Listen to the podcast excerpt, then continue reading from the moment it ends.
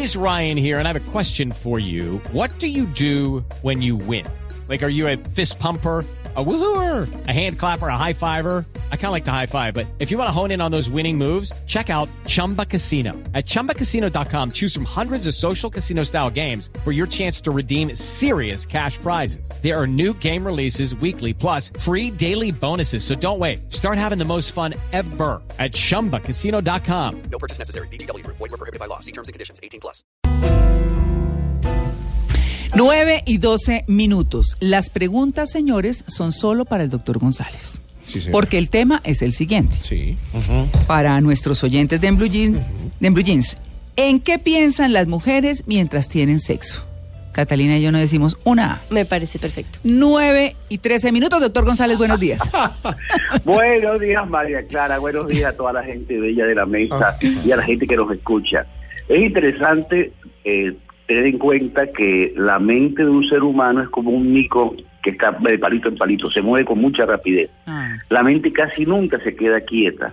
Inclusive durante el acto sexual hay muchas cosas que pasan por la mente de las mujeres y de los hombres también. mm, Pero una de las cosas muy claves en la forma como funciona la mente cuando hacemos el amor se ve en un ejemplo de lo que me contó un paciente en alguna ocasión, ¿Sí? Que él estaba en su cuarto haciendo el amor con su mujer, el televisor estaba prendido y él estaba encima de ella en la posición de misionero. Ajá. Y cuando él va acercándose a lo mejor, de ponte dice, ¡ay, la van a matar! ¿Quién dijo eso, él? O sea, que ella estaba mirando la televisión. Ay, pero no no. estaba con él en ese momento. Pido el divorcio. Pido el divorcio. Sí. Y eso definitivamente pasa con alguna frecuencia que la mente está dando vueltas por tipo de cosas. Las investigaciones con mujeres han mostrado que muchas veces la mujer está pensando, ¿será que estoy gordita? ¿Será que él me ve gordita? ¿Será que le está gustando mi cuerpo? ¿O será que lo hace por hacerlo? También la mujer puede estar pensando, mañana hay que comprar sal, que se acabó la sal, la merienda de los niños, ¿qué vamos a hacer la merienda de los niños? la mente de la mujer puede estar dando vueltas y eso indudablemente hace que no haya una buena relación y un orgasmo intenso. Claro. En los hombres pasa lo mismo. Así como las mujeres siempre tienen miedo de estar gorditas, los hombres casi siempre tienen miedo de tener un pene pequeño. Y entonces están pensando, ¿será que llego profundo? ¿Será que ella me siente profundo? ¿Será que ella sí está disfrutando mi órgano sexual? Epa. Y todas estas inquietudes y estas preguntas Sí. hacen que se genere adrenalina, cortisol en el sistema nervioso Bien. y que la sexualidad no funcione bien. Pero si es ¿Qué como es el lo chiste. adecuado? Ah, bueno, perfecto, perfecto. ¿Qué es lo adecuado cuando tú estás haciendo el amor? Para que la mente no se distraiga en cosas que no son importantes. Concéntrate en lo que estás haciendo. Apague y el si tú estás besando, concéntrate en la sensación de tu boca o mira como si tú estuvieras, estuvieras respirando desde afuera, Claro. cómo tú la abrazas o cómo ella te abraza o cómo él te abraza.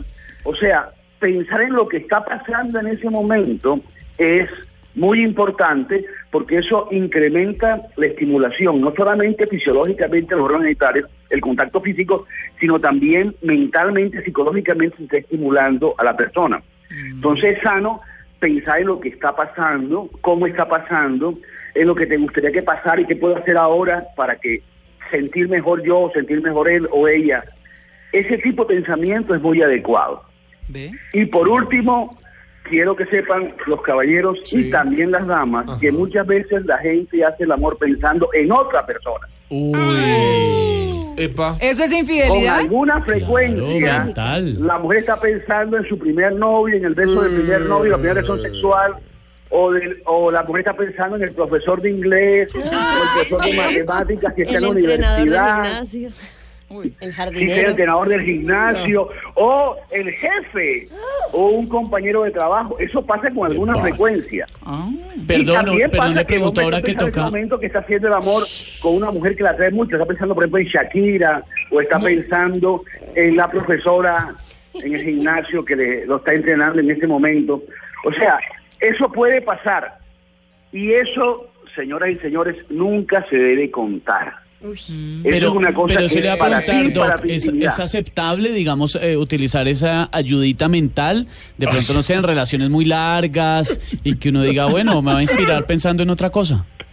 No digo. Cosa. Mira, Otra yo creo yo creo que uno no responde por lo que uno piensa. El pensamiento es libre. Usted se va solo. Tú no puedes evitar que si estás haciendo el amor pase por la mente de tu profesora de inglés, esa que te gustó mucho en el colegio, que era Sí. bonito, ojos azules, que pase la imagen de que estás con ella. O sea, uno no puede eh, controlar todas las imágenes que llegan a la mente.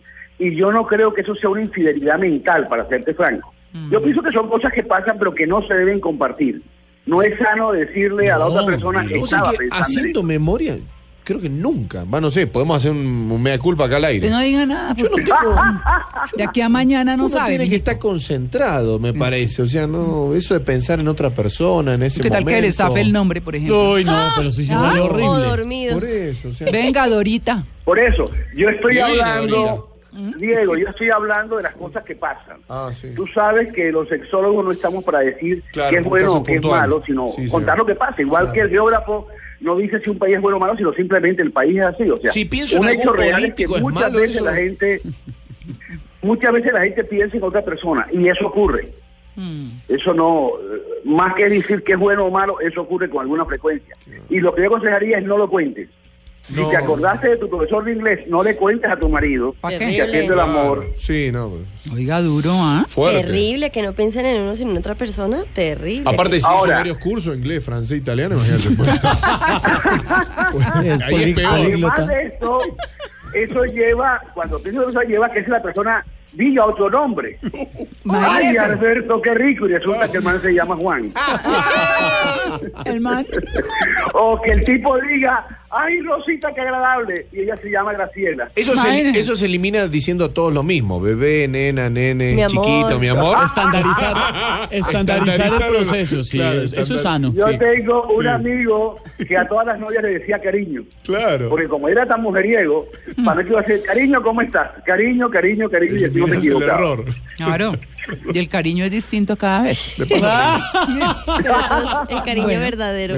A mí lo que me parece es que en esta mesa han evadido de manera olímpica Sí, las mujeres. Sí, Las mujeres. Porque es como si le preguntáramos a los hombres qué tanto duele el parto. No, no sabemos. Y la sección oyera, ¿piensan las mujeres en otra cosa Bien, cuando hacen Ricardo. sexo? Y evadieron la pregunta. ¿Qué claro, piensa? Claro, así debe ser. En fútbol. Socialicen, por Así favor. debe ser. en Yo soy la directora de este programa y digo que eso no se Y yo hago caso a que la directora diga.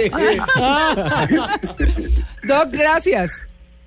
Fue un placer estar con ustedes y ya saben, a pensar en la persona con lo que están haciendo. Sí. Y Chao. apague el televisor.